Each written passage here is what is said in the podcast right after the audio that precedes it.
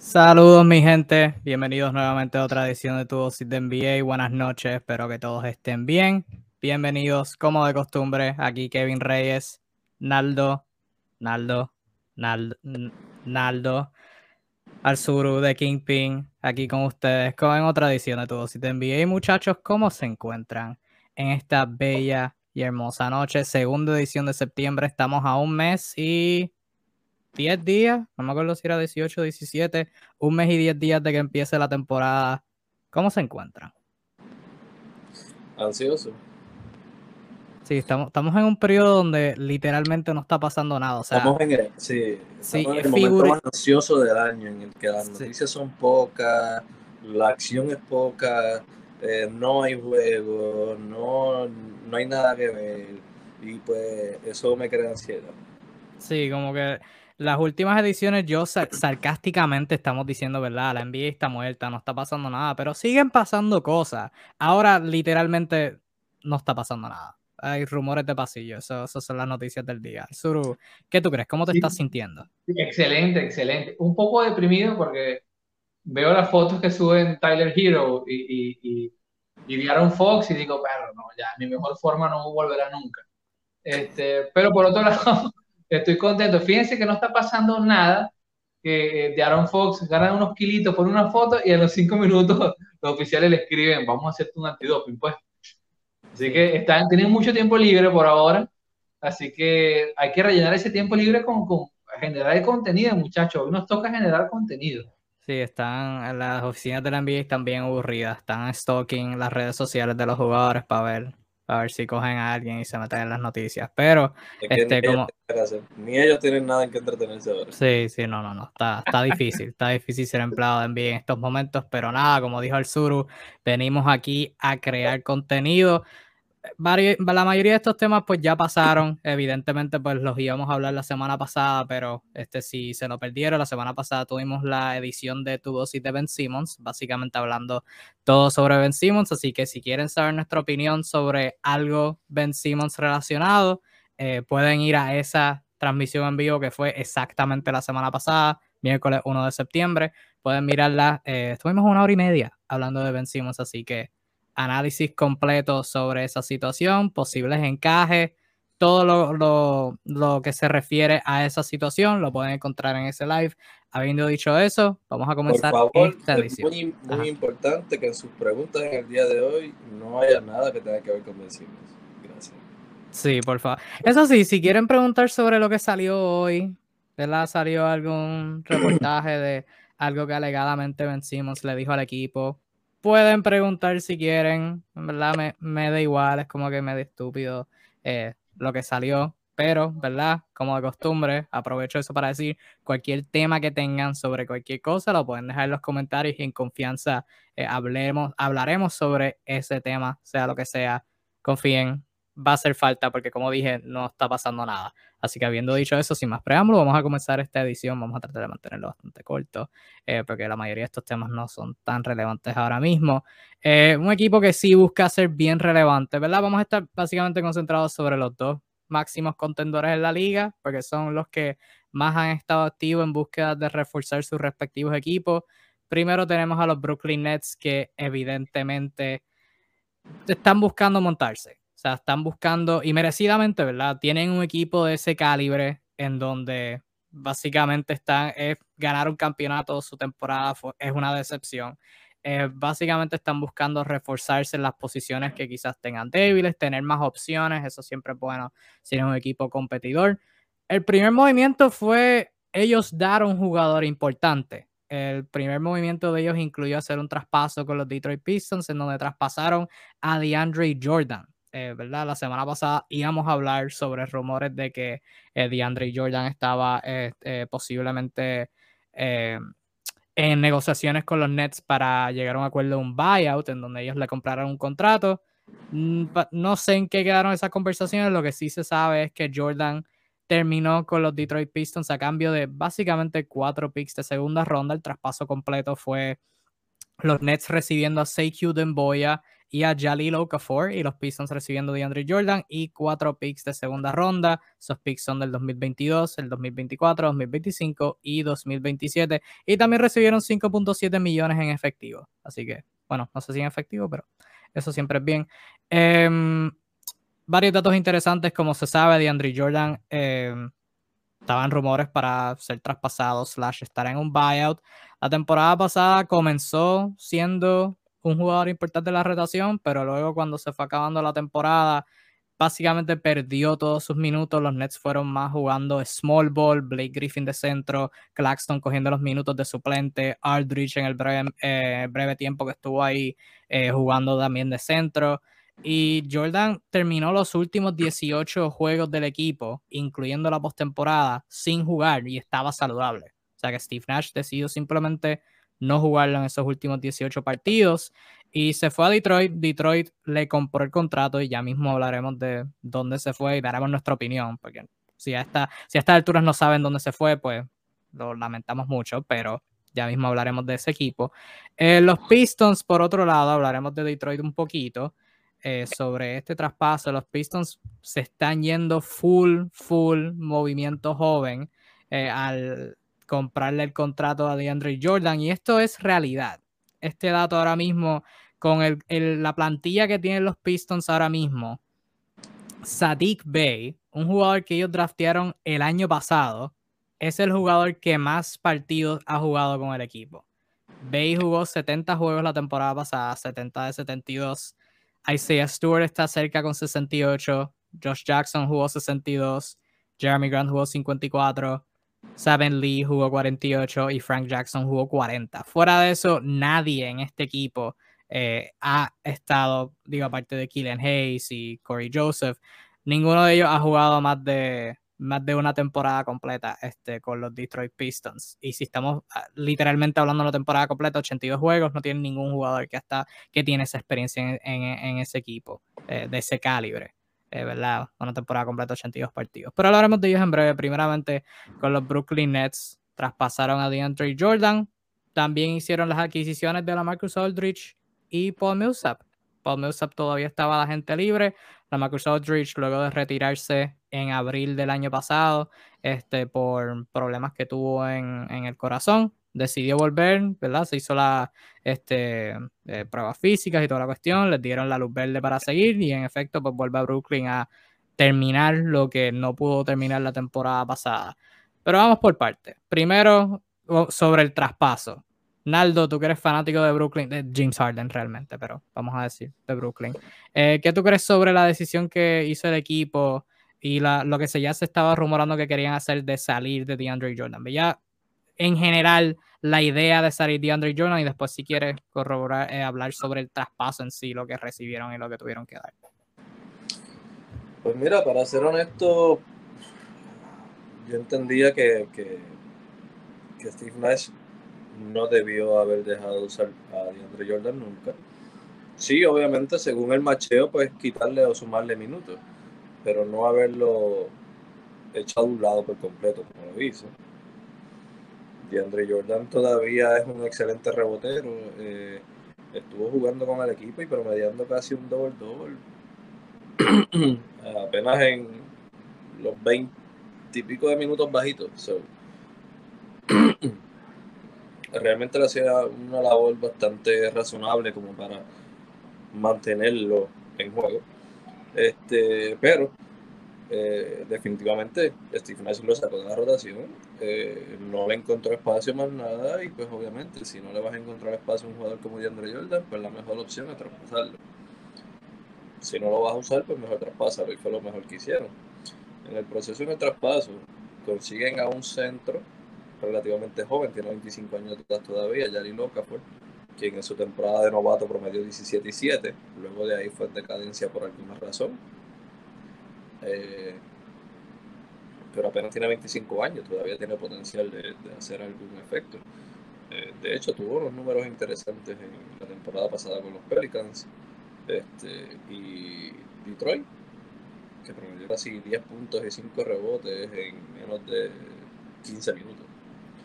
Este, realmente, eh, y obviamente la, adquisición más importante en el cambio que fue Demboya, que es sumamente joven, que no tiene ofensiva pero defiende muy bien.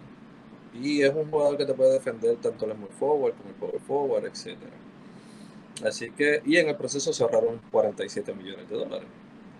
Así que eh, fue un movimiento bastante inteligente para los, para los Brooklyn Nets, conseguir dos jugadores jóvenes y en el proceso ahorrar 47 millones de dólares por salir de un jugador que le quedaban dos años de contrato y que no estaba en la rotación. Este, así que por parte de Brooklyn, antes de conseguir un buyout y tener que pagarle a Andre Jordan unos cuantos millones de su contrato a cambio de nada, dejarlo ir, eh, lo mejor que pudieron haber hecho fue conseguirle este cambio. Este, que, como te dije, les ahorró 47 millones y le dio dos jugadores en el proceso, así que. El Suru, ¿cómo tú ves la idea de traspasar a DeAndre Jordan y entonces luego en práctica el conseguir lo que consiguieron, como mencionarlo, Demboya y Okafor? Antes de Daniel Díaz comentó, ¿vencimos parte 2? No. No, no, no. No, lo lamento, pero no. Y por eso vamos a la yugular con este tema. En definitiva, era un movimiento que tenían que hacer, bien lo dijo Naldo, estaba sobrando para las intenciones del coach, eso era evidente. Era cuestión de buscarle un hogar a, a un pivot que merece cierto respeto, porque de Jordan ha tenido una carrera bastante sólida, más de lo que muchos quisieran tener y más de lo que mucha gente pretende decir de Andre Jordan. Eh, sin embargo, este es un movimiento que es beneficioso para Brooklyn de muchas maneras, bien sea por las piezas que logró obtener, y como bien dijo Arnaldo, Tembuya definitivamente es la más interesante. Eh, y por el ahorro que es cuantioso, tomando en cuenta que este es un equipo que está en el luxury tax este, y, cada dólar se multiplica por mil. Así que este, es muy relevante lo que te puedes ahorrar en un contrato como ese de cara a sencillamente no gastar por algo que no vas a usar. Eh, ya cuando uno ve las demás adquisiciones, que ya vamos a hablar de eso, los otros hombres altos que acaban de adquirir vía agencia libre, te das cuenta que el equipo va a, tiene otro concepto del juego interior ahorita, donde un tipo como de Jordan no calza allí, pero bajo ninguna manera. Pues. Eh, del caso de Detroit, sí me llama la atención bajo muchas formas. ¿no? Eh, nos queda claro que se van a la, reconstrucción a todas, todas, de una manera que a mis efectos luce algo torpe. Eh, pero lo, lo, lo, más relevante es que, o me genera curiosidad, es que perdieron la esperanza en, Dembuya bastante rápido. O sea, esperaba yo quizás darle un, este era un año ideal como para seguir dándole chance, tomando en cuenta el, pobre eh, entorno al que está, ¿no? Este, pero no estoy tan seguro de qué tan beneficioso sea la negociación a la larga o, o, a mediano plazo para Detroit. En el caso de los Brooklyn Nets, creo que es un excelente negocio. No estoy seguro si van a considerar a Okafor. Okafor ha sido una especie de, de hoja vagante en el viento en la NBA. Es un tipo que en ofensiva tiene bastante talento. Eh, su defensa es, muy pobre. Ha mejorado, sigue siendo pobre. Pero este es un equipo que no está para defender. Puede que tenga esos minutos, pero cuando uno revisa la, la plantilla actual de Brooklyn, hay bastante hombres altos. Fíjense que hablamos de, hacemos chistes de los hombres altos en muchos equipos, pero ahorita, hoy por hoy en Brooklyn, si a centímetros hablamos, hay unos cuantos hombres que pasan la talla de, lo que conocemos entre como cuatro o cinco. Eh, así que tampoco me extrañaría, así como me parece genial que lo puedan conservar, tampoco me extrañaría que lo pudiesen cortar. Eh, habría que ver cuál es el fit real de esas piezas grandes de cara a lo que tiene en mente eh, Steve Nash en esta versión 2.0 de los Super Brooklyn Nets hipermontados, From Hell, ahora que no está su gran mentor Mike de Italian de Anthony. Así que veremos. Si, Brooklyn no jugaba a, antes de un comentario rápido antes de dejarte hablar, si Brooklyn no jugaba de Andre Jordan, créeme que no van a poner a jugar a Yali Okafor. Te, te, lo, te lo puedo asegurar. No, de, definitivamente, definitivamente, y mucho menos ahora, ¿verdad? Y hablando de lo que son todos los traspasos y los movimientos que ha hecho Brooklyn, eh, analizando un poco ya la adquisición de Aldridge de nuevo, eh, que no pudo haber llegado a un mejor lugar que a los que dejó atrás por su problema de salud, ¿no? Los dejó a mitad de temporada de manera inesperada. Eh, era lógico que volviera con ellos. Este, y la adquisición de Paul Millsap, aparte de retener a Blake Griffin eh, y tener todavía a Nicola Claxton, que es un excelente jugador, ¿sabe? Tienen una rotación de hombres grande bastante extensa y buena. Todos son excelentes jugadores. Este, o sea, definitivamente DeAndre Jordan no hace espacio, mucho menos como tú dices, Yari Locafur lo va a hacer. Este, ahora, el equipo sí ha situado como mejor en defensa en, en, los movimientos que han hecho, ¿no? La adquisición de James Johnson, la adquisición de, de, ciertos jugadores que adquirieron agencia libre, lo, los ha posicionado mejor eh, en lo que es el lado defensivo, que era verdad, lo que todo el mundo decía que era la debilidad de Brooklyn, que no era, no estaban incorrectos. Este, yo creo que el equipo se, se dedicó a, a, llenar las debilidades y yo creo que lo hicieron bastante bien. Obviamente tienes a tus tres, a, tu, a tu, todos tus jugadores eh, primordiales, son todos extremadamente ofensivos. Pero entonces llenaste tu, tu, banco de jugadores completamente defensivos con los que pueden rotar, eh, ¿verdad? No todos a la vez, sacas dos de ofensiva, metes dos de defensa, etcétera, metes tres, sacas dos, etcétera, bla, bla, bla. Y, pueden tener una excelente rotación tanto defensiva como ofensiva. Yo creo que ellos han hecho una excelente labor en, cómo, en cómo llenar el equipo nuevamente. Sí, en, en ofensiva, y ya mismo, y al Suru, ups, el micrófono. Eh, al Suru trajo un punto interesante sobre Detroit y quiero hablar de eso, sobre su, su, la construcción de su plantilla. Pero sobre Brooklyn es interesante porque algo está claro. Brooklyn no va a fallar en ofensiva. Con la habilidad de tener a uno de Irving, Harden, Durant y Joe Harris en la cancha, al menos uno, y quitando a Joe Harris, al menos uno del Big Three en todos momentos, no van a fallar en ofensiva. E, esos tres van a conseguir algo. Y mínimo, en el peor de los casos, vas a tener una, una de las mejores 10 ofensivas en la NBA. Mínimo.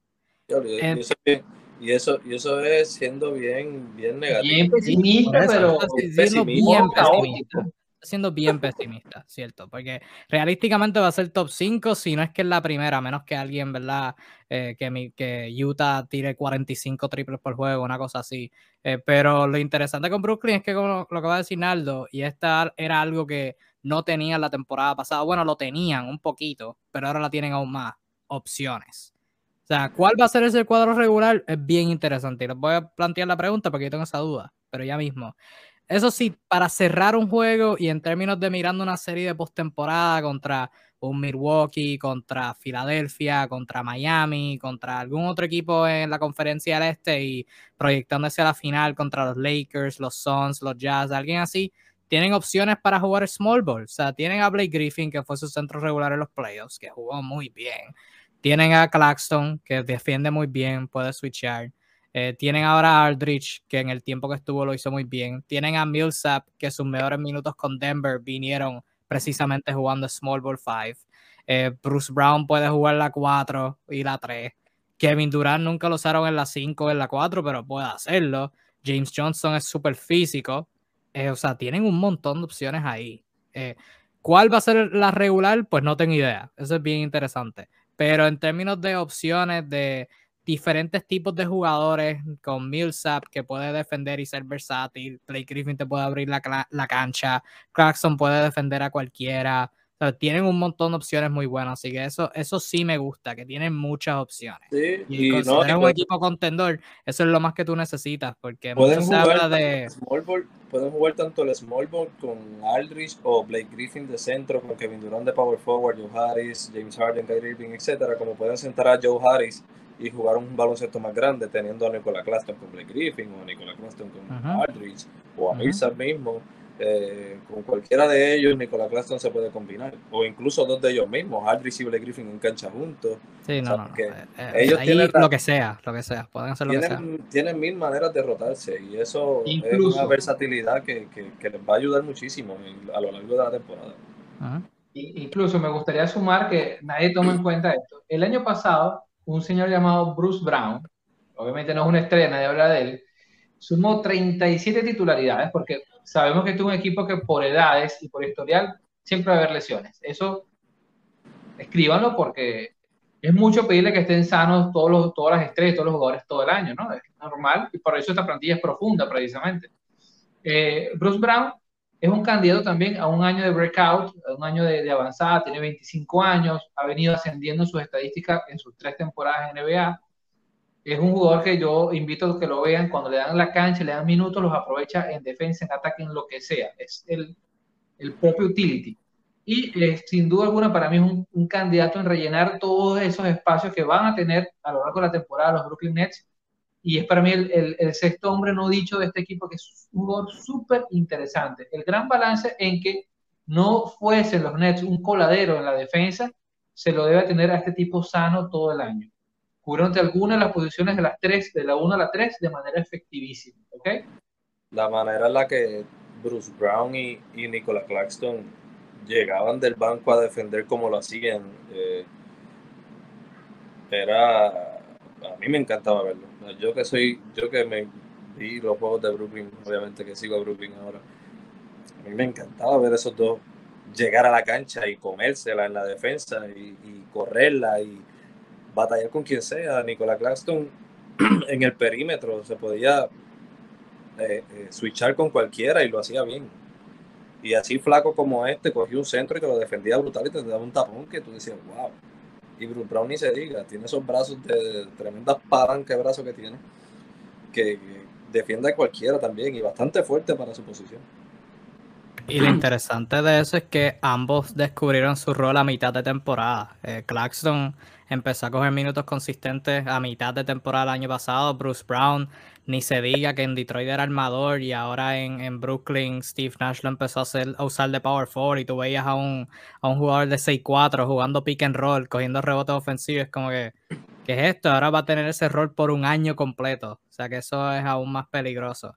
Eh, Castañer nos comenta Brooklyn, en referencia a Brooklyn, top 5 en ofensiva, 25-30 en defensa, regular season, eso, eso es falso. Van a, ter Eh, usted- van a usted- terminar 20 a 25. Usted- Cuidado si no 30. 15. Cuidado si no 15. entre 15, y- Eh. entre, entre 15 a 20. Entre 15 a 20 no voy Ah, ah. Con la habilidad, de, habilidad, habilidad de defender hasta, hasta quién sabe si hasta quizás un top 10. Lo que pasa es que por saber, como saben que tienen tanta ofensiva, se van a recostar en el lado defensivo y van a terminar entre top 15 y top 20. Por eso se van a, Ofensiva, ofensiva es uno o como, como pesimista dos. se, van a, se van a recostar y van a terminar como 20 o 22. Eso, eso Fíjate, es.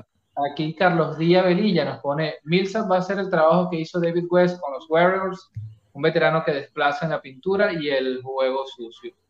Mm, Sí, debería ser ese el papel de los hombres grandes nuevos que están llegando.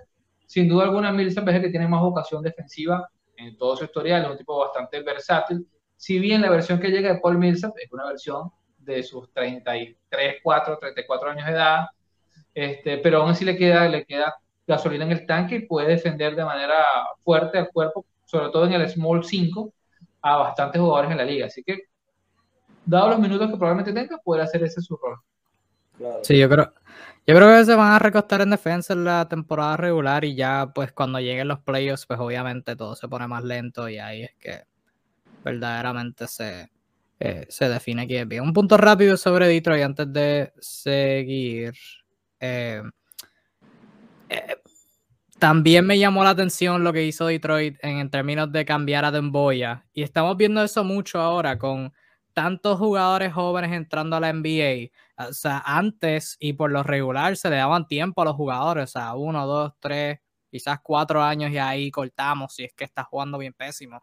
Pero ahora con tanto talento joven que está entrando, los equipos tienen tantas opciones que es como que, ok, si este no me está funcionando, tengo cinco opciones más que, que, puedo, que puedo bregar. Y entonces tú miras a, primero miras a Don Boya, que pues no, ¿verdad? Por lesiones, por el rol, por simplemente su, su, lo que has podido demostrar en cancha, no ha sido consistente. Tiene algunos juegos malos donde se ve donde se ve el tiro, donde se ve la defensa, la versatilidad. Hay otros juegos donde simplemente se ve que está perdido, que no puede hacer nada bien. Y pues ahora en Detroit, tú miras al equipo y pues, no hay un, no hay un spot definido para él poder obtener minutos. O sea, tienen a Jeremy Grant y ahora añadieron a Cade, o sea que en el cuadro regular nunca va a estar cuando ellos estén saludables. Añadieron a Olenek, que es alguien consistente, que puede traer ese spacing que Dumboya traía. Eh, también tienen a Josh Jackson, a Isaiah Stewart, eh, Sadiq Bey, eh, Rodney McCruder, que es como medio veterano-ish. eso es lo más veterano que tienen realmente. O sea que no, no hay como un espacio para él y pues eso sí como que me llamó la atención que haya sido el fin del, del experimento de Don Boya en Detroit y en Brooklyn. No creo que vaya a obtener minutos. Este, ya obviamente están jugando para ganar. Este, si estamos mirando a jugadores jóvenes, yo creo que los que ellos mismos draftearon, eh, Dayron Sharp y Cam Thomas, van a tener minutos primero que Don Boya. Eh, pero espero que el desarrollo que pueda tener en práctica, imagínate, practicando con Durant, con Harden, con Irving, algo vas a tener que aprender. Y, lo que pasa ojalá es que, pueda conseguir un mejor espacio. Lo que pasa es que yo creo que, o sea, con Don Boya, la situación con Don Boya en Detroit, como tú dices, no tenía espacio. No lució bien y ya Lilo Okafor no es importante para Detroit, no lo era. Entonces, cuando tú ves el punto de vista del cambio de Detroit, es Demboya por cuatro picks de segunda ronda y 5.7 millones de dólares. O sea, Demboya no lució con potencial de ser estrella, no, no tuvo algún un rol relevante en el proceso del año, no se vio una mejoría ni nada por el estilo se vio como un jugador de segunda ronda. Y pues lo cambiaron por cuatro picks de segunda ronda.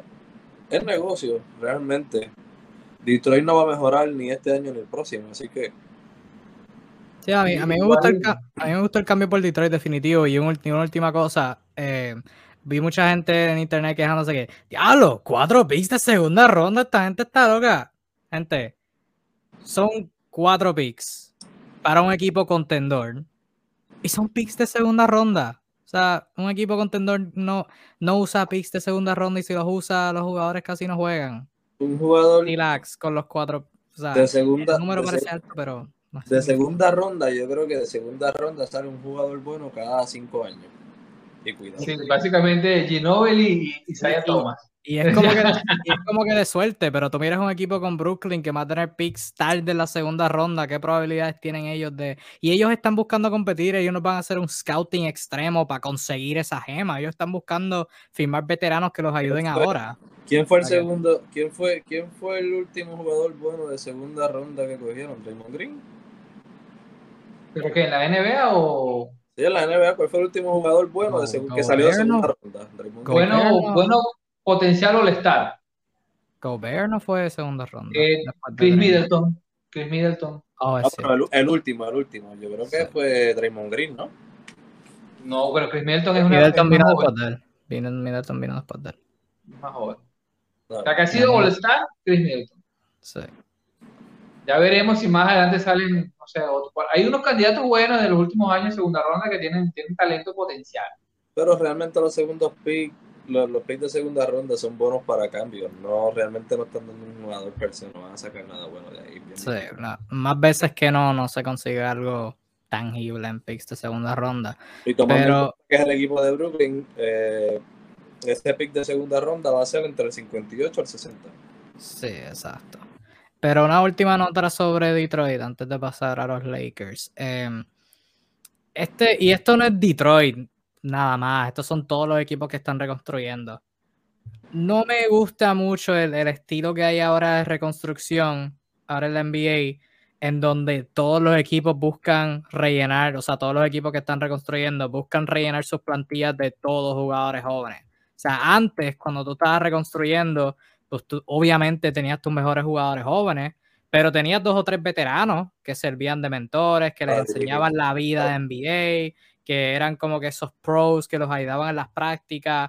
Ahora con todos siendo jóvenes y que el veterano del equipo sea alguien como Rodney McCruder, que tiene 28 años, en toda la vida ha sido un, de, un noveno, octavo hombre, salvo los primeros años en Miami, y que el, el, jugador que más haya jugado en el equipo es un, es un novato que acaba de jugar en el Summer League. Como que no me hace sentido. Eso no es un problema de Detroit. Orlando está haciendo lo mismo. Eh, ¿Quién otro equipo está? Houston está haciendo lo mismo. sea, todos los equipos que están reconstruyendo están haciendo lo mismo y pues no, obviamente todavía es muy temprano para ver los resultados, pero como que ese método de todos jóvenes, como que no, me gusta. Ah. Tienes que tener dos o tres veteranos que, que les enseñen a los jóvenes. Acuérdate también que también tiene que ver mucho con la, la, mentalidad de hoy en día del veterano, es ser un ring chaser. Eh, el veterano no quiere estar en una reconstrucción, el veterano quiere ir a buscar ganar y se meten en los equipos contendores, piden cambio, etcétera, o si están libres no firman con un equipo como esto, firman buscando un campeonato. Y pues eso también tiene mucho que ver. Una de las causas, exactamente. Ah. Bueno, lo más, lo más veterano que tiene Detroit, no mentí, no es Roddy McCruder, es Corey Joseph. Bastante bueno, pero si ese es tu más veterano, no sé. Anyways, este, pasando a un equipo que tiene veteranos, tiene todos los veteranos que Detroit pudiera tener. Estamos hablando de los Lakers. Eh, los Lakers, eh, mucha gente decía que tenían un hogar de ancianos. Ese hogar se acaba de poner aún más anciano. Eh, acaban de, bueno, acaban no, pasó, pasó ya hace tiempo. Pero Rondo, quien debemos decirlo, dijimos acá en tu de NBA, eh, que Rondo no iba en ningún momento ponerse un uniforme de los Grizzlies. En efecto, eh, llegó un acuerdo de buyout con el equipo, se le debían aproximadamente 7.5 millones. Le compraron el contrato y firmó con los Lakers, con quien hace una temporada, la temporada antipasada, ganó un campeonato con ellos en la burbuja firma con ellos por un año 2.6 millones. Y también los Lakers firmaron a DeAndre Jordan, quien, como, eh, como dijimos hace unos minutos, los Pistons le compraron el contrato, lo adquirieron un traspaso, le compraron el contrato y él firmó con los Lakers por la misma cantidad, un año 2.6 millones. Situación de centro es bastante interesante en Los Ángeles, pero antes de hablar de eso, son dos posiciones diferentes. Primero, al sur, ¿cómo tú ves el encaje de Rondo en los Lakers? Claro, tiene experiencia campeón, tiene experiencia con los Lakers, con Frank Vogel, que sigue ahí de dirigente. Obviamente la, eh, la gerencia sigue siendo la misma. Pero esto es un equipo completamente diferente, salvo LeBron James y Anthony Davis y Frank Vogel y Dwight Howard, que está ahora de vuelta. Todos los jugadores son diferentes al equipo de que Rondo estuvo en el 2020. ¿Cómo tú lo ves encajando en Los Ángeles con, con las piezas que tienen ahora? Si puedes jugar bien con LeBron James, ya te adaptas al equipo. Sea, básicamente ese es el primer paso de toda, de toda simbiosis en los Lakers.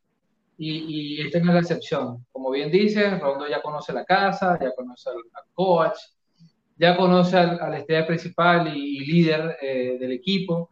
Y eh, Rondo es un jugador bastante inteligente. Si bien el año pasado fue tal vez el peor de su carrera a nivel de desempeño, eh, probablemente venga con bastante hambre. Eh, esta es una versión que, bueno, obviamente Rondo se está haciendo mayor con los años, como todo el mundo, eh, y lógicamente eso, es un punto en contra. Pero este es un equipo lleno de veteranos, esta es la apuesta que tienen los Lakers, y la inteligencia de, de Rayon Rondo pesa muchísimo.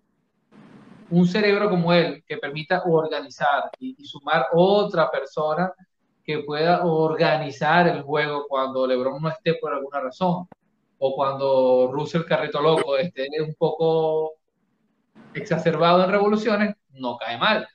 Si bien una de las cosas que más criticamos, y bueno, ni tanto criticamos, que eran evidentes en, los Lakers del año pasado, era que por momentos, si no estaba LeBron, literalmente era un equipo acéfalo, falto de idea, falto de creación, falto de jugar al extra pass, y se quedaban en un montón de tiradores que no metieran el triple.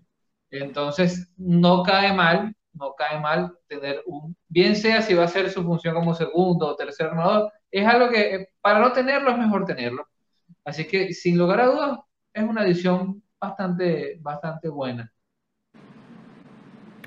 Aldo, ¿cómo tú ves el encaje de Rondo con un equipo que debo decir añadieron a Russell Westbrook, que Arturo mencionó, añadieron a Kendrick Nunn, añadieron a Malik Monk, añadieron a Taylor Hunter Tucker y a Wayne Ellington? O sea, jugadores que, están con el que Rondo va a tener que competir por minutos. ¿Cómo tú ves, cómo tú lo ves encajando con todos esos jugadores? Este, pues mira, obviamente Rondo, la, tener la mente de Rondo en un equipo siempre es algo positivo. Es un tipo que tiene, a pesar de tener un genio medio extraño, un carácter medio extraño, a veces tiene la mecha corta, pero es un jugador que por lo menos baloncerísticamente hablando, eh, la mentalidad de él, la inteligencia de él está súper alta. Y siempre es bueno tenerlo en el equipo porque cuando no te está jugando, eh, te está ayudando a otro, te está dirigiendo a otro a hacer un trabajo mejor del que está haciendo. Mira, no estás viendo esto, estás viendo aquello, etc. Eh, ya jugó con el equipo, fue campeón, ya lo mencionaron. Realmente eh, lo positivo, estoy totalmente de acuerdo con ustedes en cuanto a lo que me puede preocupar quizás es que es otro número uno que es otro jugador que no es un super tirador en esta plantilla, que son un montón. Eh, y número dos,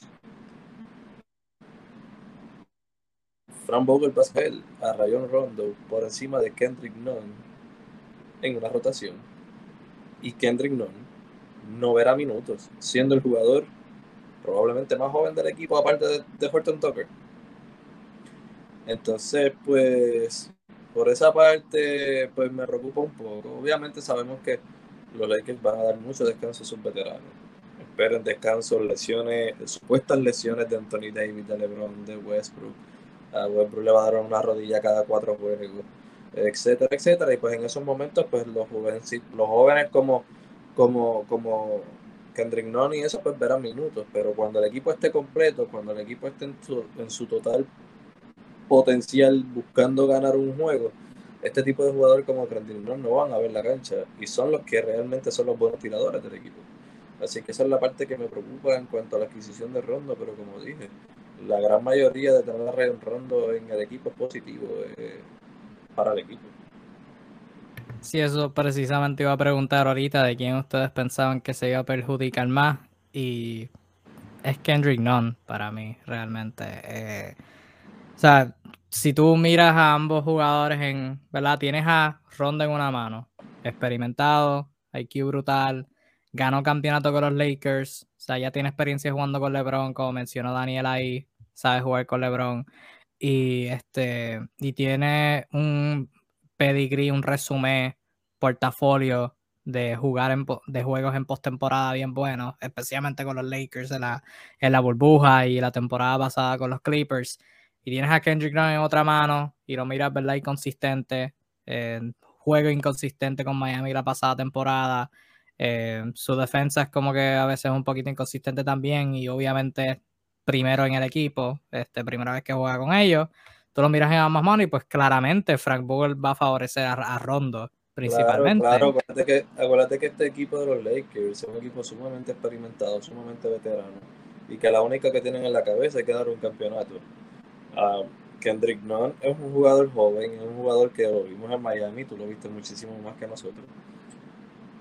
Es buenísimo y tiene excelente, tiene un talento brutal, pero realmente a veces en la cancha comete varios errores consecutivos y eso ante los veteranos estrellas de los Lakers y el coach Frank Vogel um, no, no se va a ver bien. Ellos no lo van a ver bien, no se lo van a dejar pasar. Y obviamente eh, van a preferir siempre escoger a, Rondo, que rara la vez se equivoca en una jugada, por encima de, lo que es Kendrick Nunn y de los errores que pueda cometer como jugador joven. Sí, no, va a tener que competir por los minutos de, de shooting guard, que ya estará compitiendo con con Ellington, que es un excelente tirador, con Malik Punk, que mostró potencial, hay que ver si se puede mantener saludable, y con Taylor Hunter Tucker, que es obviamente la, pieza dorada de los Lakers, valga la redundancia, eh, por, el, por el que, o sea, que es el que quisieron retener y no hacer un traspaso por Kyle Lowry, pues tiene que competir con esos nombres. Este, pero en términos del encaje, y esto pues será se convertirá mayor énfasis hablando de Andre Jordan, pero obviamente como menciona Aldo, no es un tirador consistente. Eh, obviamente en los playoffs pues se eleva a otro nivel, pero el problema con los Lakers no va a ser los playoffs, no va a ser llegar a los playoffs, el problema con ellos va a ser qué tipo de posición tienen, cuál es el seeding, cuál es el macheo que van a tener. Ese es el problema con los Lakers, cómo van a atravesar esta temporada regular y tienes a alguien con el IQ de Rondo, pero también tienes a Westbrook, también tienes a LeBron, que su tiro la segunda mitad de la temporada pasada fue inconsistente. Tienes a Anthony Davis, que fuera de la burbuja, su tiro de afuera con los Lakers ha sido menos, ha sido bajo promedio. por decirlo positivamente. Lo, lo trataste bien. Sí, es como que el encaje no hace mucho sentido. Obviamente van a ir por el veterano, los Lakers ven a Ron de la agencia y dicen, se gana un campeonato con nosotros, se tiene que venir para acá si está libre. Y entiendo ese lado de, la moneda, pero por el otro lado de la moneda, pues tienes el aspecto de, ese encaje. Y pues como que no me hace mucho sentido. Obviamente, pues jugarlo a él por encima de Kendrick Dunn como que es, es contraproductivo, aunque también hay que considerar que como mencionó, como mencionaste ahora, Naldo, eh, van a tener lesiones los Lakers, los veteranos van a tener descanso, especialmente LeBron, Anthony Davis y Westbrook, eh, dado pues, LeBron por, por ello de guardarlo para los playoffs y Davis y Westbrook por su, su historial de lesiones. Y pues, en cuyo caso, pues la, banca se va a abrir un poquito más, pero como mencionaste, un escenario ideal, pues no lo, lo veo bien contraproducente. Y ahí entramos a lo que es la situación de los hombres grandes. Tienen a Dwight Howard, ya tenían a Marc Gasol, siguen teniendo a Anthony Davis y ahora añaden a DeAndre Jordan, que ya se estaba rumorando que lo iban a adquirir y pues cuando llegó al, buyout con, con Detroit, pues ya el asunto se selló. Y es una situación bien interesante con lo que tienen ahí en los hombres grandes, esa, esa pelea entre, entre tres jugadores que dos de ellos básicamente hacen lo mismo. Eh, Narlo, tú escribiste un análisis sobre ellos. Si no lo han leído, les recomiendo que después del live, obviamente, vayan y, vean ese escrito, fue hace unos cuantos días, eh, para que vean su opinión, pero si puedes expandir en ese pensar, este, ¿cómo tú ves esta situación de hombres grandes entre DeAndre Jordan y Marc Gasol específicamente, dado que Jordan lo acaban de adquirir y por Marc Gasol se han, han salido varios rumores de que su estatus con el equipo no es algo seguro para la próxima temporada y quizás y si quieres expandir aún más cómo encaja Dwight Howard en todo eso. Esa es la cuestión. Este, a estas alturas todavía no se sabe si Marc Gasol es seguro o no es seguro, si va a estar con el equipo o no. Si Marc Gasol va a estar en el equipo, es muy probable que es el centro titular del equipo, por cuestión de encaje. Es muy probable que sea el centro titular. Entonces tienes a Dwight Howard y a DeAndre Jordan en el banco. Más vas a usar a Anthony Davis en ocasiones como centro. Esto va a dejar o a Dwight Howard o DeAndre Jordan y apuesto más a DeAndre Jordan sin minutos para jugar. Esto es en el caso de que Gasol se quede, se, quede con el equipo. DeAndre Jordan se tendrá el mismo rol que tenía en los Brooklyn, estar en el banco y no jugar. En el caso de que Marc Gasol no esté en el equipo, ¿a quién van a empezar? Dwight Howard o DeAndre Jordan? ¿Se van por el más joven DeAndre o se van por el que ya conocen Dwight Howard? Los dos tienen estilo de juego similar. Van a rebotear, en la ofensiva son puentes aéreos eh, y a defender la pintura lo mejor posible. Todavía al sol de hoy, a pesar de, su, de tener más edad, Dwight Howard defiende mejor la pintura que DeAndre Jordan. este, pero, nuevamente, traes dos jugadores bien similares.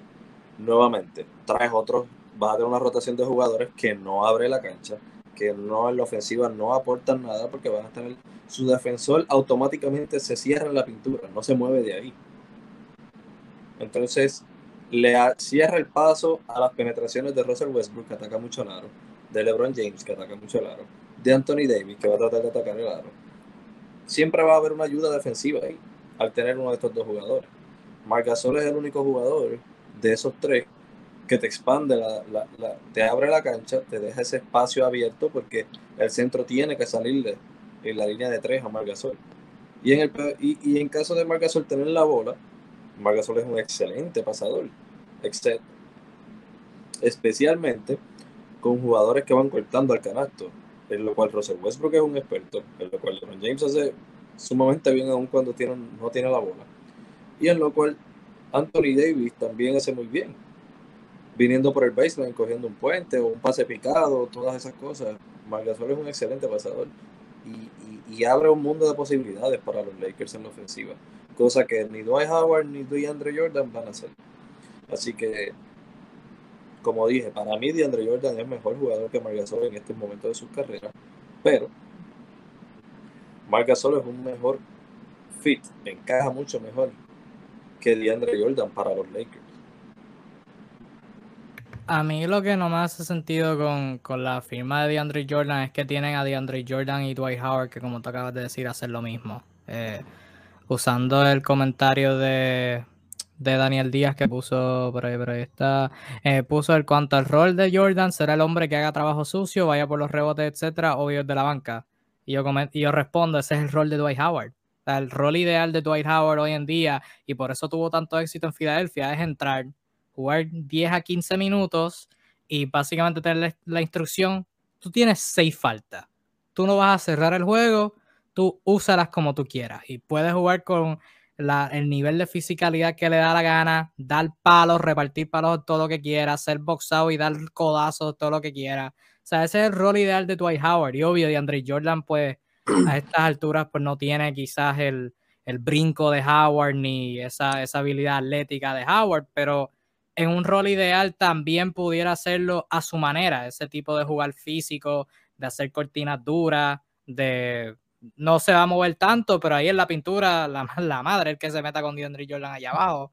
Ese es el rol de él. Y entonces he visto unas cuantas personas relacionarlo a, a, la, a la química, la, la estructura que tenían los Lakers en el 2020 con McGee y con Howard, uno de regular, otro de la banca. Pero son jugadores diferentes. Joel McGee no es el jugador que es Dwight Howard, ni es el jugador que es DeAndre Jordan. Y olvida que y, no, y sacando aparte que sean dos jugadores diferentes. Son dos equipos totalmente diferentes. También. Visten el mismo nombre y el mismo color, sí, pero estaban. E, ese equipo que quedó campeón en la burbuja estaba estructurado muy distinto a este. Aquel equipo estaba lleno de tiradores y tenían un centro ocasional que venía a Magui, hacía un puente y cortaba, cortaba el canasto y estaba todo libre. Pero no va a ser lo que en esta vez. En esta vez no hay tiradores suficientes porque la gran mayoría los pocos tiradores que tienen los Lakers son jugadores que rara vez verán minutos. Sí, entonces el, el, la cancha va a estar tan cerrada para ellos, va a haber demasiada defensa en la pintura para ayudar cada vez que intenten penetrar. Y eso le va a complicar el panorama en la ofensiva a los Lakers en muchísimas ocasiones.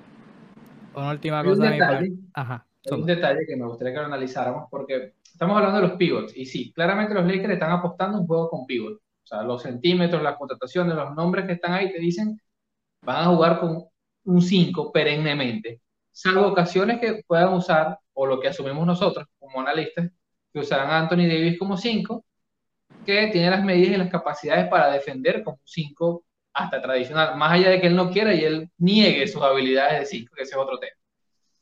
El punto que como vemos la plantilla, si, si nos sentamos realmente y somos honestos, más allá de aquellos que son fanáticos y nos están viendo, es que esta es una plantilla que tiene mucho talento, pero en sí en sí está bastante desequilibrada. Por posiciones, roles, tipos, hay cosas que tienen que trabajar y ver cómo solucionan en la medida que pasen los partidos, eh, evolucionen con el coach, vean cómo amalgaman esas piezas.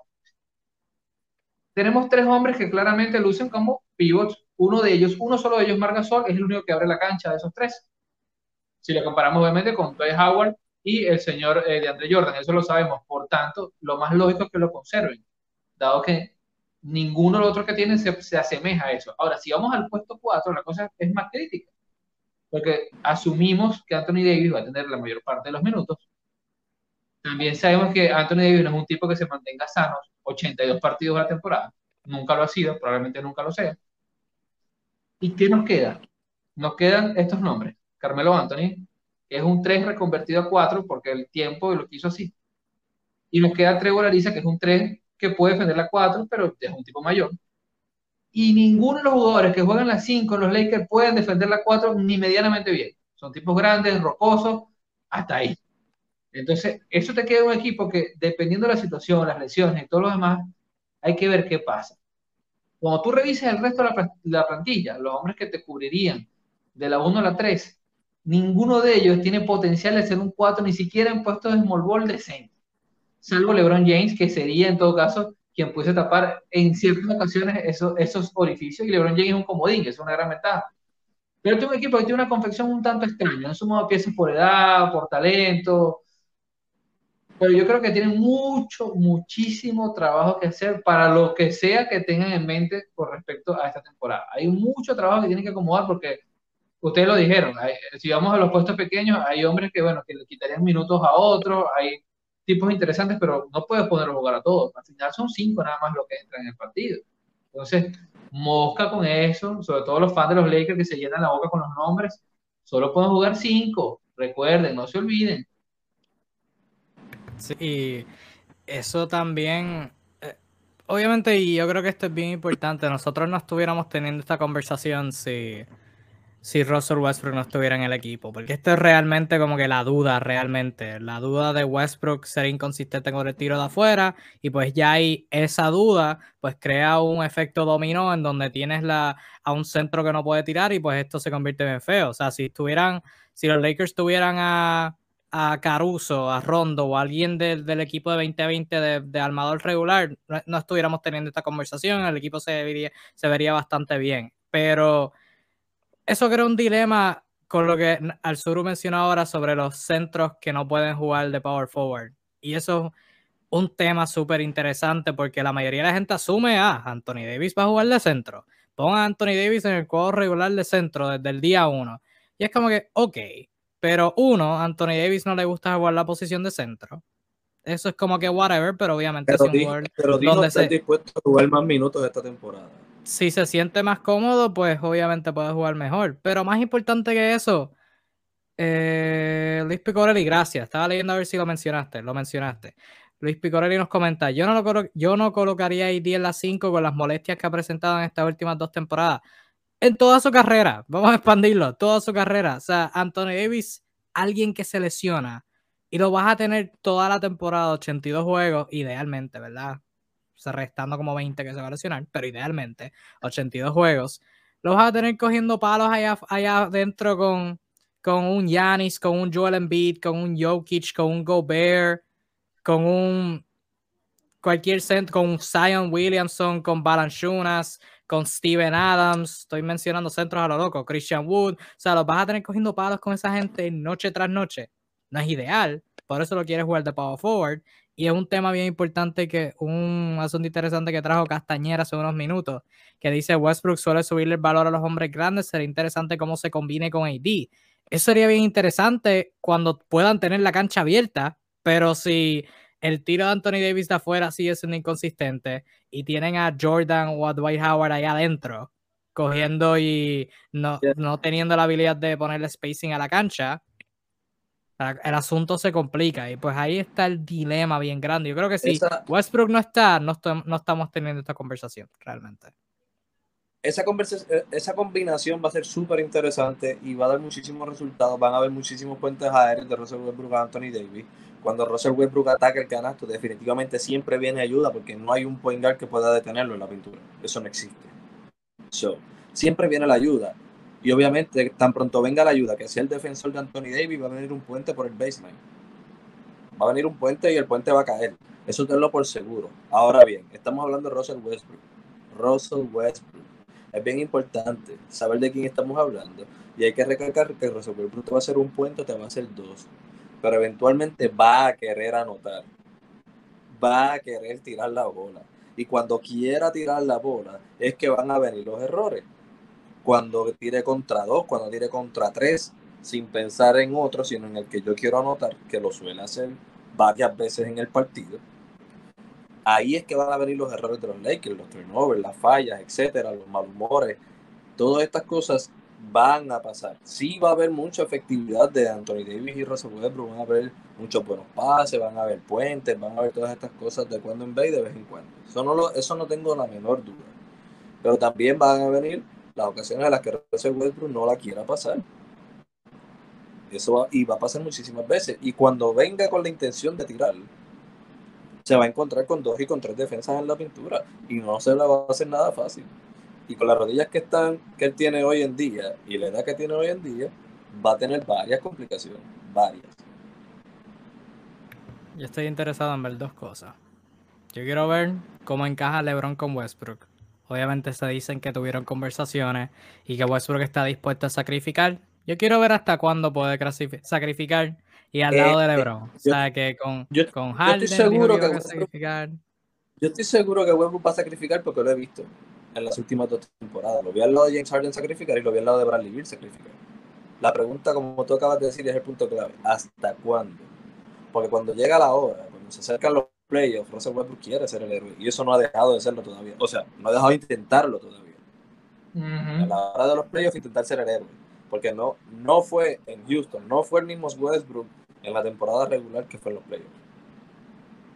La inteligencia que tenía en la temporada regular con Houston, que se la yo fui uno que me quedé sorprendido y, lo reconocí y estaba, wow, el mejor reserva que yo he visto en su carrera lo vi en Houston, en la temporada regular. Cuando llegaron los playoffs se acabó, volvió el Westbrook de siempre. Y cuando las millas contaron en el play con Washington y todo esto, fue lo mismo. O sea, realmente, ¿hasta cuándo es que Westbrook va a sacrificarse? Esa es la, esa es la pregunta clave ahí, realmente. Y entonces, a un punto expandido de eso, eh, yo quiero ver la cara de Rondo cuando Westbrook se tire dos o tres chuletas. Yo quiero ver eso. Sea, estamos hablando del mismo Rondo que lo mencionó Naldo, se molestó con Kawhi cuando tiró un tiro forzado en la esquina. Yo quiero verlo cuando sea Westbrook tirando ese tiro. Quiero, quiero verlo, quiero verlo. Quiero, este, eh, predigo, predigo que en training, en práctica, en práctica se va a formar un Ofensivamente la manera, hablando de, de las rotaciones y eso, ofensivamente, yo creo que, ofensivamente hablando,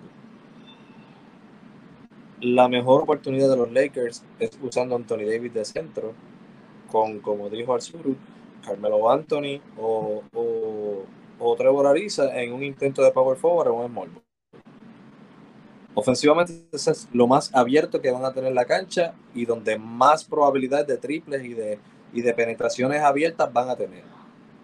Obviamente ya en defensa eso es otro cantar. Pero ofensivamente esa es la mejor oportunidad que ellos van a tener, la mejor combinación que van a tener para tener una buena ofensiva. Y tiene que ser en breves minutos porque de nuevo Anthony Davis jugando de centro más de 20 minutos por juego está apretado. A menos que sea playoff, obviamente. Ya en playoff es una situación diferente. No, no, que hay que hay muchos dilemas. O sea, yo me puedo aquí a hablar de como siete dilemas diferentes.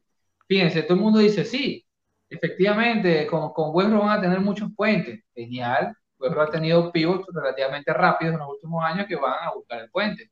Pero los pivots que tienen ahorita no son precisamente veloces. El que está en mejores condiciones físicas para correr cancha, de lo que van a jugar cinco con certeza, no estoy metiendo a Anthony Davis, es Dwight Howard, que a sus 34 años goza de un estatus físico que es bastante, bastante admirable. Pero Margasol es de los jugadores más lentos de la liga. Cuidado si no el más lento. O sea que transiciones rápidas, ajá, con cuatro, porque lo otro se va a quedar ahí. Este, y de Andre Jordan, lo hemos visto, un jugador que me gusta muchísimo, pero claramente es menos mucho menos rápido que hace unos años. Entonces, hay cosas en estos Lakers que son buenas por un lado, pero luego te consigues como que hay un pero. En, en, todas las situaciones que vemos hipotéticas, siempre hay un pero. Y eso es lo que a mí me preocupa. O sea, por eso digo, Vogel tiene que sentarse con su asistente a, descubrir, a ver quién sea, quién sacrifica, porque esto así, como lo vemos ahí en un juego de computadora, no funciona. O sea, aquí hay muchas cosas que pueden salir o muy bien o muy, muy mal. No, y, le añado otro pero a eso. Nosotros podemos estar aquí hablando de, la redundancia. de los... Ajá. No. No, que valga la redundancia, no dudo de las capacidades de Vogel, ha demostrado ser buenísimo. Sí, sí, nosotros le añado, para añadirle otro pero a lo del sur, nosotros podemos estar hablando de los 17.000 dilemas que tienen los Lakers, pero como quiera van a terminar top 4 en el oeste. Así que. Ah, sí, sí, claro. el talento, el talento, el, talento es innegable, el talento que tiene el equipo. O sea, es demasiado. Esto llama talento. Dentro de un solo equipo. En el peor de los casos, o sea, estamos hablando, o sea, eh, la cuestión es que con tanto talento en el equipo, terminar cuarto es como. Sí, no, no, y estas no son cosas que les van a costar en la regular, estas son cosas del spacing, cuando el juego se ponga lento y tengan que lidiar con lo físico del, juego y las desventajas de jugar en media cancha y no en transición, eso les va a costar en los playoffs, o sea, estos puntos son para los playoffs, esto no es no, todo asunto temporada regular. No. Como, como dijo Arzuru, como dijo Arzuru, o sea, a cada cosa que tienen los Lakers se le encuentra un pero el equipo de los Lakers es lentísimo y resolvió pero le encanta jugar rápido. ¿Cómo van a hacer para jugar al pace de Russell Westbrook si ninguno lo va a acompañar, porque ninguno tiene la velocidad ni las ganas de correr la cancha como él. Irá a entrar solo contra todo el mundo. No, te tienes el quinteto joven, el quinteto con No, con THT, con, con Malik Mon y te juegas así. Pero entonces, ajá, y los otros van a querer también. Y viceversa, el juego más efectivo de Westbrook es el juego rápido. Si se va a la media cancha como todos los demás, él va a dar problemas, él va a tener problemas para ejecutar. O sea, que por cada cosa buena hay un pero también. Y definitivamente, si hay alguien que tiene mucho trabajo que hacer con este equipo, es Frank Vogel. Veremos a ver qué va a pasar en Lala Landia, en Los Ángeles. Hablando de alguien que tiene muchas expectativas con las que tiene que lidiar, vamos a hablar de. Tenemos un comentario. Eh, este, un jugador que tiene que lidiar con muchas expectativas es del último tema que vamos a tocar antes de entrar a comentarios de ustedes. Es el jugador que está aquí. Whoops, espérate, eso no era. Whoops, este. El jugador que está en esta foto, como lo pueden ver aquí, bien bello y hermoso. Este, la de la derecha, ¿verdad? Sigue siendo el mismo jugador. La foto de la derecha salió hoy de parte del Instagram del jugador en cuestión, Tyler Hero. Eh, como pueden ver, está, tiene, tiene musculitos, tiene más musculitos. Ven, pueden ver la comparación de la izquierda fue la temporada pasada y ahora de la derecha de, de ahora, pues tiene, según dice, dicen los reportes, como 10 10 libras más de músculo puestas en él, así que... Tiene suficiente, suficiente libras y suficiente músculo como para que mañana le haga una prueba de dopaje. Mm, exacto, eso también, también lo tiene. Pero ya como que en serio hablando sobre Tire Hero, aparte de, la foto obviamente, eh, los Miami Heat hace unos días pues ejercieron su opción de equipo, no es sorpresa, 5.7 millones para el 2022 y 2023. Así que Hero pues seguirá siendo parte de la, de, la plantilla de los Miami Heat por lo menos hasta el 2023 con, con su opción de equipo. Eh, pero obviamente eso no, era, eso no era de esperarse y evidentemente pues no vamos a estar hablando sobre una foto de Instagram por 20 minutos, pero sí vamos a aprovechar la costura para hablar brevemente sobre Tyler Hero. Eh, mucha gente está hablando de, obviamente miran a Tyler Hero, el jugador, y lo ven como una posible pieza de traspaso. Eso es lo que primero piensa. Como que Tyler Hero, eso va a ser un traspaso para cuando Damian Lillard, Bradley Bill, Cats o alguna estrella se convierta disponible. Tyler Hero va a ser la pieza que para Riley tire al océano para, para buscar ese traspaso. Pero ya en términos de, ¿verdad? Ignorando todo eso. En términos de la, del producto en cancha, de lo que Tyler Hero puede traer a los Miami Heat, eh, al Suru, comienzo contigo. ¿Qué tú crees que, que pueda ser el rol ideal de Tyler Hero esta temporada? ¿Qué crees que deba producir en este equipo y, cuáles son tus opiniones de él como jugador? ¿Esperas algo de él específicamente? Eh, ¿En qué rol lo ves y qué, cuál ves que, su producción pueda hacer esta temporada ahora con, con este equipo de Miami que busca competir por un anillo y él figura ser gran parte de eso? Mira, es una situación un tanto extraña eh, porque obviamente tenemos que remontarnos al año pasado. El año pasado prácticamente le abrieron las posibilidades de ser un miembro integral, válido, quizás una tercera espada en este equipo precisamente, y no se dio por muchas razones. No voy a decir que el año fue malo, pero cuando tú revisas los números en frío no te da una lectura mala, pero sí deja el sabor de boca de que no aprovechó las posibilidades, la oportunidad, la gran oportunidad de mostrarse. Este es un jugador que va a entrar en su tercer año. No hay que ser tan severos con él. Yo siento que la misma prensa, las expectativas, ha jugado un poco en su contra. Y la eh, burbuja, la burbuja tuvo gran parte que ver con eso. Jugar la burbuja como un, como un all time de los mejores y eh, la expectativa un montón. Y todo el mundo perdió un poco la cabeza. Creo que hemos sido bastante duros con el, el, exjugador de Kentucky, pero a mí me parece que es un tipo que, que, que, es bastante trabajador. Esta imagen solo refleja su ética de trabajo. En este momento, la posición de Tyler Hero es demostrar que él está comprometido con ser mejor. O sea, ¿y hasta dónde? Básicamente él está hoy en día en una posición va mucho más residual que el año pasado. Tiene que demostrar para ser parte del quinteto. Ni siquiera es seguro que sea parte del quinteto. O sea, de, partida puede ser un hombre de la banca. Eh, así que tiene que mucho que mostrar en el campo de entrenamiento, eh, ser visto, tratar de ganar minutos. Eh, o sea, es una, es una posición incómoda, pero a la vez que lo lleva a, a medirse al máximo. Quizás, quizás esto sea un un situal en el que él pueda, tal vez bajo otro tipo de presión, demostrar cuáles son sus verdaderas capacidades. Y ya ahí Pat y toda la gerencia puede determinar si es una pieza de traspaso o no. Por ahora yo diría que esta primera parte de la temporada a venir es para ver, visualizar qué, quién es este Tyler Hero nuevo. O sea, ¿va a ser solo un tirador o un tipo comprometido a hacer más cosas? Eh, y la misma dinámica del año nos dirá la respuesta. Yo le doy el beneficio de la duda en, todo el sentido y la extensión de la palabra. Sí, yo creo que el rol ideal de Hero para esta temporada, por lo menos al principio, va a ser sexto hombre. Yo, a menos que algo pase, eh, el rol del cuadro de Miami debe ser Lowry, Butler, este, Robinson, Tucker y Adebayo. A menos que alguien sobresalga y Tucker se vaya a la banca, pero por lo menos esos cinco para mí están, por lo menos los cuatro exceptuando a Tucker están planchados y yo creo que Tucker por ello de la defensa y el tiro que trae, creo que también estaría planchado. Hero idealmente pues es un sexto hombre. Eh, estoy de acuerdo con Castañet, ya por lo menos mirando la temporada pasada de proyectar esta.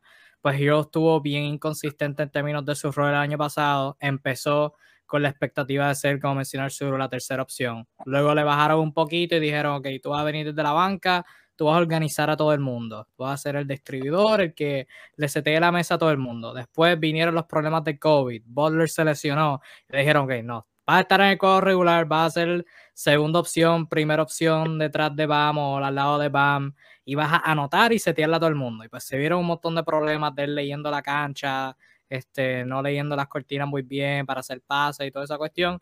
Y pues luego al final fue que le dijeron, ok, no, vas a ser sexto hombre, vas a venir de la banca y anotar y ya. Y pues ahí jugó mejor, pero todavía este no pudo mantenerse consistente. Ahora esta próxima temporada, antes de proyectar el futuro, eh, por lo menos proyectando esta temporada y se lo pasa Naldo, creo que idealmente sexto hombre, promediando doble dígitos como 14 o 15 por juego. Yo creo que sería lo ideal de Hero. No está Oladipo, por lo menos al principio de la temporada. Lo más que hay en la banca son o jóvenes o veteranos. Y Hero en relación a los jóvenes, pues el más que tiene experiencia, obviamente jugar los playoffs y toda la cuestión. Yo creo que en un mundo ideal va a ser el sexto hombre, va a ser esa primera opción de la banca y unos 15, 16 puntos serían el, el como que lo ideal que Tyler Hero debe alcanzar esta temporada para como que seguir on track, porque yo todavía le veo buen potencial a Tyler Hero. Yo creo que, ¿verdad? La temporada pasada que tuvo fue un poquito menos de lo que la gente esperaba, mayormente por lo que mencioné de la burbuja, las expectativas se sobresalieron, la gente esperaba que promediara 25 en la segunda temporada, es como que relax, todavía va bien, pero si sigue inconsistente esta temporada, pues yo creo que habría muchas banderas rojas, unos 15, 16 por juego eficiente, yo creo que sería lo ideal. Aldo, ¿qué tú, qué tú ves de Hero esta temporada? ¿Cómo su rol ideal? Su rol ideal definitivamente es el sexto hombre eh, Tyler Hero debe ser una... El rol de Tyler Hero en Miami, yo creo que debe ser como un Jordan Clarkson. Es un tipo de combo que venga del banco a anotar. No, eh, habla, eh, ¿verdad? Leyendo los comentarios de, José Castañón, no es un Clay Thompson porque Clay Thompson viene siendo un Duncan Robinson, un jugador que coge la bola y tira. Coge la bola y tira, coge la bola y tira eh, Tyler Hero tiene la habilidad de poner la bola en el piso. No es el mejor de los pasadores como para decir que es un point guard, pero puede hacer ese rol por lo menos por varios minutos, de controlar el juego, de dar un pase aquí, un pase allá. Eh, eh, es un excelente combo guard, mayormente es un shooting guard, pero puede hacer su rol de point de cuando en vez y de vez en cuando. Este, pero definitivamente el rol perfecto con el equipo como está trazado ahora mismo y de la manera que está estructurado. Eh, Tyler Hero debe ser un sexto hombre que venga del banco a anotar, como tú dijiste, sus 14, 15 puntos. Eh, ponle que, quién sabe, hasta 17 que te promedie, eh, son buenos. Porque de la misma forma en la que puede ser, como tú bien dijiste, este, obviamente puede sustituir a Duncan Robinson de momento puede entrar Duncan Robinson y se sienta Kyle Lowry. Tyler Hero coge el papel de point. Con Jimmy Butler también controlando la bola.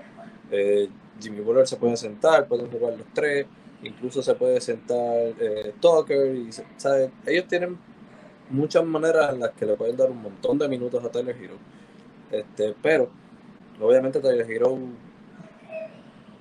es un anotador nato, es un anotador nato. Y como tú dices, como dijeron ustedes, eh, no, no, Tyler Hero tiene un potencial gigantesco. Sí se vio que no hubo un progreso para su segunda temporada, a pesar de lo bueno que fue la primera. Todo el mundo espera ver en estos jugadores jóvenes un progreso año tras año. No hubo un progreso de Tyler Hero y por eso la gente lo ve como que eh, fue un fiasco esta temporada.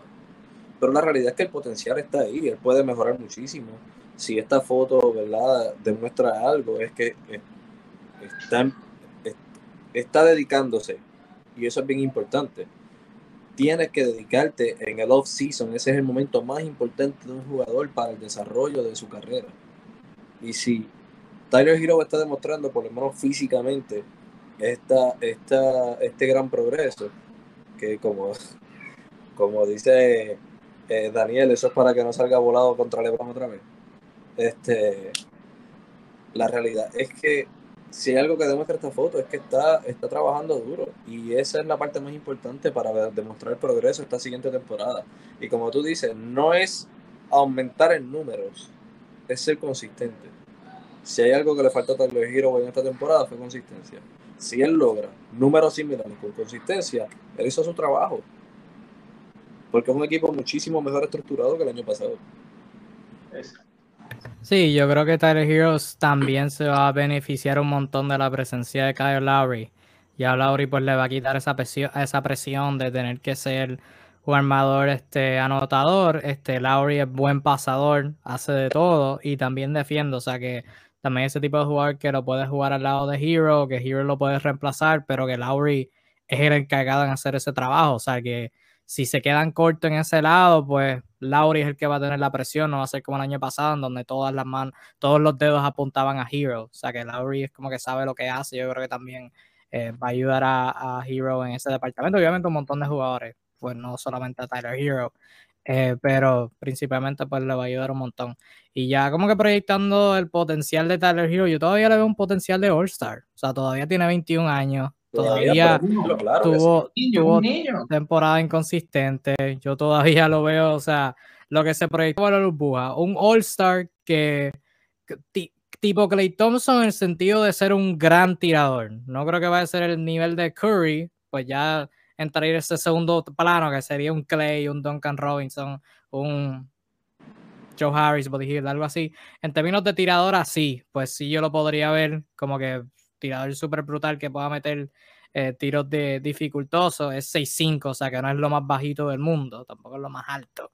Eh, pero un, un All-Star de 20 puntos, eso es yo creo que el techo que yo le veo a Tyler Hero y yo creo que puede ser más de 20 puntos. Creo que en un mundo perfecto podría, podría alcanzar 25. Eh, o sea que va a ser como que esa próxima pieza ya cuando, ¿verdad? Si se mantiene en Miami, obviamente cuando Butler vaya decayendo, cuando Lowry se vaya, porque Lowry está en las últimas, pues Hero va como que tomar ese rol de protagonismo. Y obviamente todavía existe la posibilidad de que tenga un traspaso por todo esto que estamos hablando de, del potencial que tiene, otro equipo pudiera ver lo mismo y cuando una estrella se convierta disponible, pues también puede ser traspasado, pero mientras está aquí, es como que bien contraproducente mirarlo como solamente una pieza de traspaso. O sea, mientras lo tienes ahí en Miami, puede contribuir y puede mejorar para, uno, contribuir a tu equipo mejor en el futuro, pero dos, contrario a lo que pueda decir Ben Simmons, mejorar su valor de traspaso. Otra cosa que me gustaría añadir es que parece que la gente asume cuando un jugador es blanquito que tiene que ser un tirador en estático. Realmente. Ah, es blanco, juega en la NBA, tiene que ser un tirador. Seguro. Y, y Tyler Hero está como un punto intermedio, o sea, es un tipo que tiene buenos dotes como manejador de bola, sin ser excelente, puede correr la cancha con el balón en la mano, pero tampoco es un base al, uso. Eh, tiene muy buen tiro triple. La situación el año pasado afectó, y eso es un tema importante. Eh, Peligro llega a la liga con el, perfil de ser un tirador, pero muchos mercados lo decían, nosotros también lo decíamos, es un tipo que tiene capacidad para crearse su canasta. Pero eso decimos aquí con toda propiedad que es un tipo que su mejor potencial es un tipo de 20 puntos por partido. Tipo con que jugarse la ofensiva. Puede, ser esa la mejor versión de Tyler Hero. Entonces, eh, él no es, es difícil encasillarlo en que, ¿qué, ¿qué, es Tyler Hero? Es un tipo que puede manejar la bola, también puede ser eventualmente un tirador, a lo mejor en un punto de su carrera puede ser rodarse, a ser tirador solamente. En este momento él está en esa fase que tiene que ubicarse en, el contexto que tiene actual el equipo, que es muy diferente del año pasado, ya lo mencionamos, este, y descubrir si esta nueva versión, el, el tough eh, Tyler Hero, Tyler Hero papa con, con músculo, más parecido a, un, a una especie de Caruso, puede ser ideal no solo para el tema ofensivo, sino también para defender, mostrar otra faceta del juego que quizás no, no, no hemos notado, que es poder ir al choque con otros jugadores. Así que veamos, démosle la oportunidad. Tiene solo 21 años, es producto de la excelsa cartera de Kentucky. Y más allá de la inconsistencia del año pasado, que el año pasado en Miami, volvemos al caso Ben Simon, similar. muchas cosas salieron mal en Miami el año pasado, no solamente Tyler Hero. Entonces es un caso similar, es como una especie de chivo expiatorio que vamos a echar la culpa. Tyler Hero tuvo un mal año. No, muchas cosas salieron mal en Miami. Entonces, eh, hay que dar la oportunidad, hay que dar la oportunidad, bien sea en Miami o en otro equipo. Este tipo tiene talento y el talento es real. Definitivo, definitivo. Es, es como, o sea, Tyler Hero es como si tuviera el potencial de ser una versión moderna de Manu Ginobili. Venir del banco, ser un All-Star, llegar a los 20 puntos, es un buen pasador, no es un mago como Ginobili, no, no lo es. Pero por eso digo una versión moderna, más tirador de afuera y menos penetrador. Eh, pero más o menos en ese rol, donde puede venir a ser un sexto hombre gigantesco del banco eh, toda su carrera. Yo creo que Hero tiene el techo de, de ser un regular en un equipo. Eventualmente en Miami o en otro, yo creo que podría tener ese rol, pero entiendo lo que quieres decir. Entiendo lo que no, da igual, Manu era, Manu era sí, sí, exacto. el potencial del mundo de ser sí. Manu, Manu era un regular disfrazado de sexto hombre. Claro. Si me buscas una comparativa a mí, te diría que, obviando el tema del color, que a veces uno busca el similar en su perfil físico, diría que su mayor potencial es una especie de Mitch Richmond, un poquito disminuido. Fíjate, está, no sé por qué pensé que ibas a decir eso. También, sí. Sí. Este, pero ser All-Star. También. Eh, nada, ya con eso concluimos. Antes de irnos, tenemos un tema por aquí en los comentarios que lo dejó uno de nuestros mejores amigos hace un tiempito, Douglas, que nos comentó por aquí. ¿En qué posición ven a los Celtics en la regular con el equipo que tienen ahora? Y ves, ahí está el sur representando con la gorra de los Celtics. ¿En qué posición ven a los Celtics regular con el equipo que tienen ahorita? En varias predicciones los dan fuera del play-in. Bueno, yo no voy a comentar mucho sobre cómo, realmente pueden caer, en qué standing pueden caer. Todo depende de varias incógnitas, cómo dirige Ime Udoka, cómo cambian los roles de Tatum y Jalen Brown, cómo encaja Danny Schroeder, cómo viene Josh Richardson, etcétera, etcétera. Lo único que yo sí voy a decir es que ahora mismo en la este Brooklyn, Milwaukee, Nueva York, Atlanta y Miami son mejores que Boston. Fuera, so ya eso es cinco espacios en los playoffs. Brooklyn. Milwaukee, Nueva York, Atlanta y Miami. Fuera de eso, signo interrogación a Filadelfia, signo de interrogación a Indiana, signo de interrogación a Chicago y nadie más se merece signo de interrogación. Así que un equipo de esos va a decepcionar. Como bien el año pasado pensábamos que el top 6 en el este estaba asegurado y Toronto pues cayó bien brutal y Atlanta sorprendió y Nueva York sorprendió. O sea que algo va a cambiar. Pero creo que el techo de Boston, ya para hablar de techo y piso, potencial más alto, yo creo que el potencial de Boston, en el mejor de los casos, es un tercer puesto. Mejor de los casos, no estoy diciendo que van a llegar ahí, pero en el mejor de los casos es un tercer puesto. En el peor de los casos es un plane. Yo creo que idealmente están entre. Están, entre 6 y 5. Idealmente. Yo creo que están entre 6 y 5. ¿Qué ustedes piensan? ¿Dónde ustedes ven a Boston? Yo me voy a atrever a decir. Brooklyn, Milwaukee, Miami, Chicago son el top 4. Aclaración, yo no, los cinco equipos que yo dije no los dije en orden. O sea, los dije por Para mí el top 4 son esos cuatro. No, obviamente el orden, pues, ahora mismo Brooklyn es, el mejor equipo de la este, pero con los descansos y eso, pues Milwaukee puede terminar primero, claro. Eh, pero Brooklyn, Milwaukee, eh, Miami, Chicago son el top 4. Eh, creo que Atlanta sería el quinto.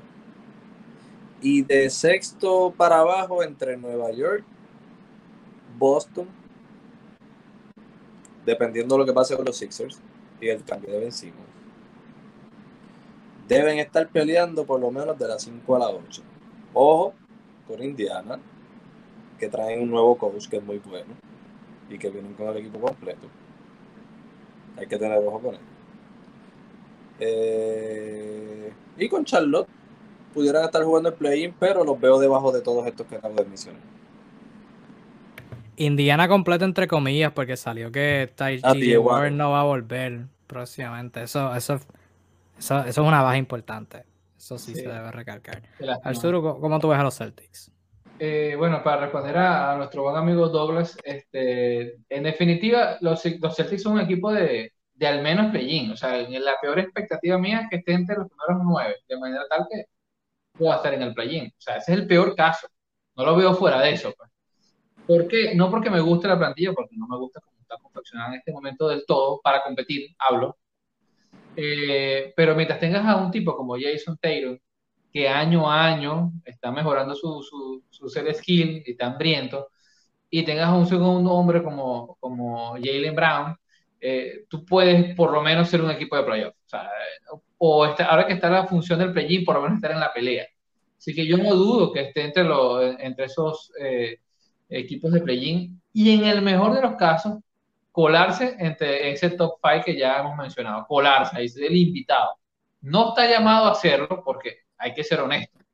Más tomando en cuenta que está en una etapa con un técnico nuevo, hay que ver qué trae Udoca. Esperemos que positivo.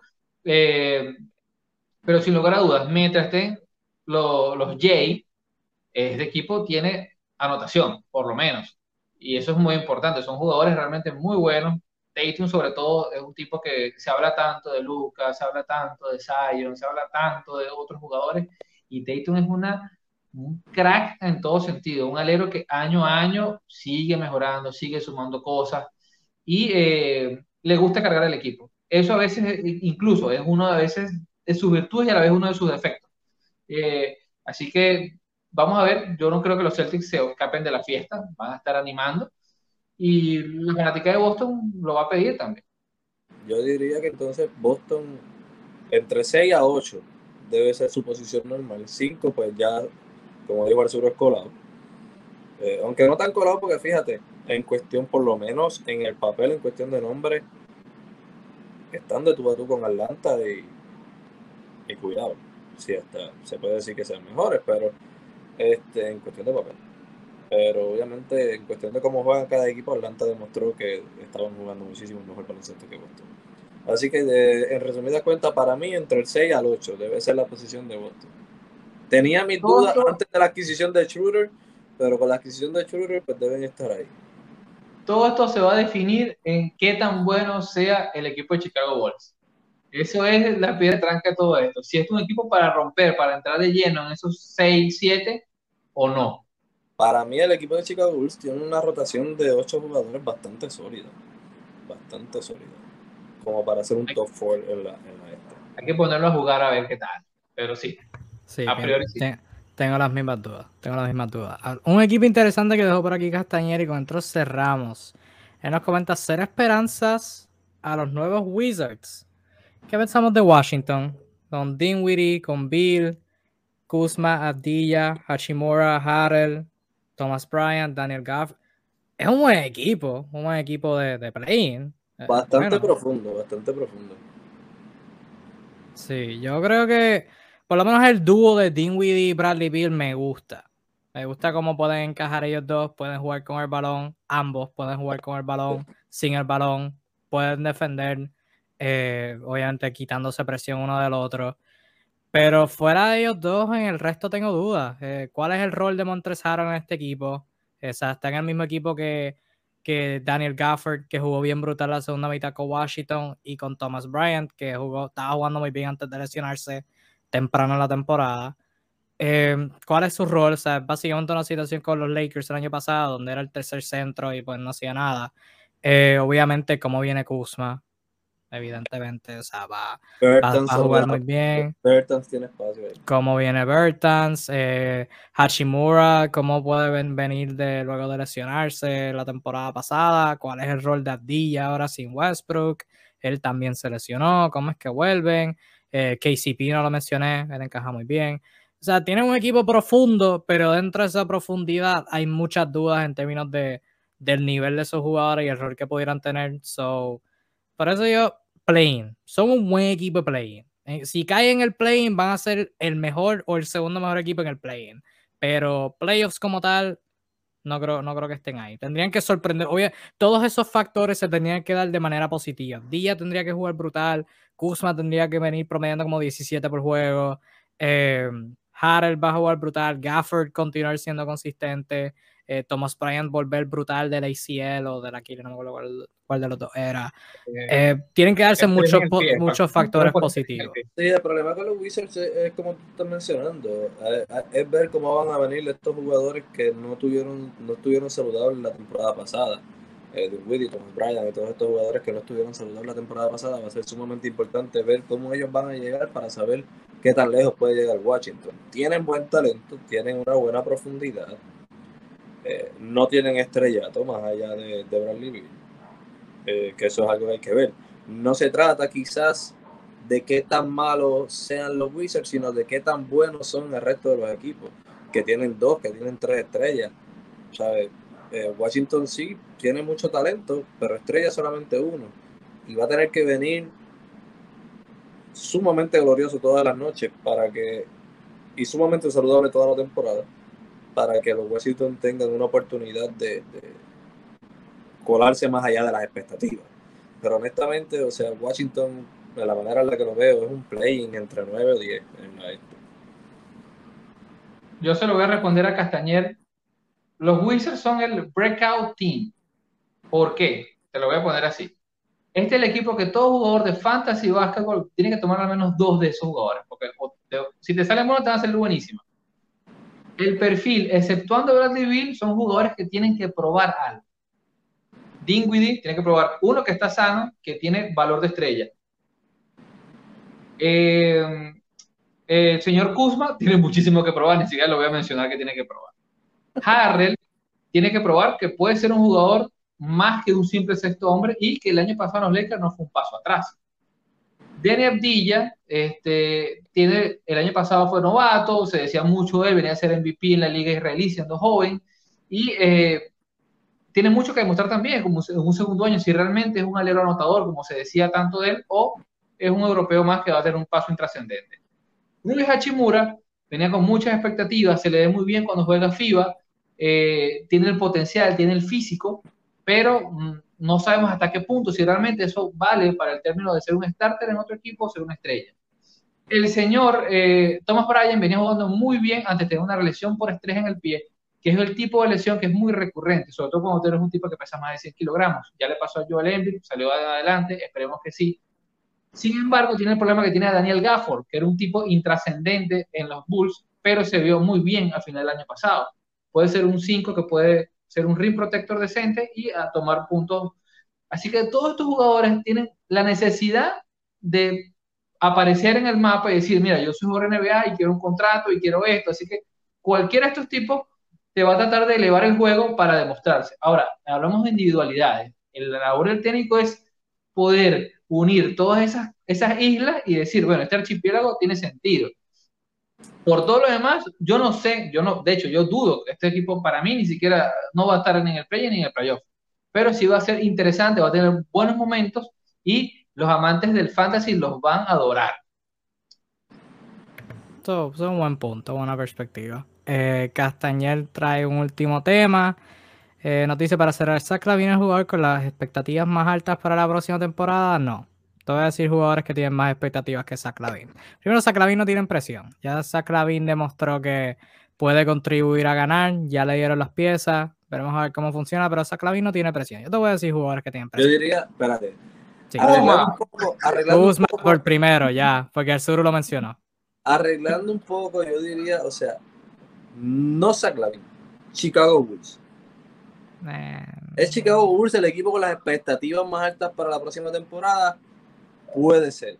Zach no tiene nada que probar. Un tipo de 26 puntos por juego, que mete la bola de tres como loco, que donkea, que hace de todo, que no tiene más nada, que, pasa muy bien. O sea, ¿qué más tiene que, qué más puede esperar la gente de Zach Sí, eso, eso es más bien para las personas que, o sea, que traen este argumento, y no estoy diciendo que Castañer lo sea, pero para las, por las personas que, que dicen que hace Clavina un jugador que, que, mete puntos, pero no, pero sus equipos no ganan. E, ese, ese tipo de argumentos, pues para ese tipo de personas, pues sí, pero idealmente Saclavin no tiene nada que probar. Yo te voy a decir jugadores que tienen más, más presión esta temporada. Ben Simmons, obviamente, cuando lo traspasen, ni se diga. Eh, Kuzma lo acaba de mencionar al sur. Westbrook. Kristaps Porzingis. Westbrook y finalmente, todo jugador en Portland que no se llame Damian Lillard. Básicamente. Pero Zach no tiene nada que probar. Zach no tiene nada que probar. Los, fanáticos de baloncesto sabemos lo que Zach Lavin contribuye. Y yo no es, tengo... es, muy bueno. yo diría que es bastante bueno. Yo no necesito más expectativas de lo que Zach me ha probado que tiene, o sea, de lo que es capaz, definitivamente. Claro, que no ha tenido un equipo que no ha logrado mantener que no ha logrado hacer los playoffs o que whatever. Bueno, ha, estado en una franquicia, un equipo pésimo. Pero. Sí, no, eso es muy dependiente del contexto. O sea, lo mismo decían de Devin Booker. Que ahora que, tiene equipo, que ahora que tiene equipo tiene que ser, ¿verdad? Lo suficientemente bueno para llegar a los playoffs y para llegar un bastante alto en la tabla, porque por ejemplo yo los tengo como en el top 4. Top 5 como mucho, para mí están ahí. ¿sabes? Que tiene que probar que sí, que, tiene que llegar allá arriba, claro, pero como jugador no tengo ninguna expectativa más allá de la que ya me Tiene, tiene cierta presión, tiene cierta presión, pero mayores, las más mayores expectativas de esta temporada, no, ni cerca. Bueno, hablando de Chicago, jugadores con más expectativas para probarse, Lauri Markkanen. Sí, también, también, es cierto. hay que ver qué rol le dan en Dallas. Sí, está, está apretado, está apretado. Eh, nada, con eso ya sí cerramos. Muchas gracias por, por sus temas. Muchas gracias a todos por sintonizar esta edición de Todo Si Te Envíe. Ya ha sido por Facebook o versión podcast. Lo agradecemos hoy y siempre por su sintonía. Estén pendientes todos los miércoles Todo Si Te Envíe a las 7 pm, hora de Puerto Rico, República Dominicana y Venezuela, etcétera, etcétera, etcétera. De parte de José Sur de Kingpin y Arnoldo Rodríguez Naldo, yo he sido Kevin Reyes, Disfraz 05. Muchas gracias por sintonizar. Nos veremos en la próxima, mi gente. Cuídense mucho. Chao.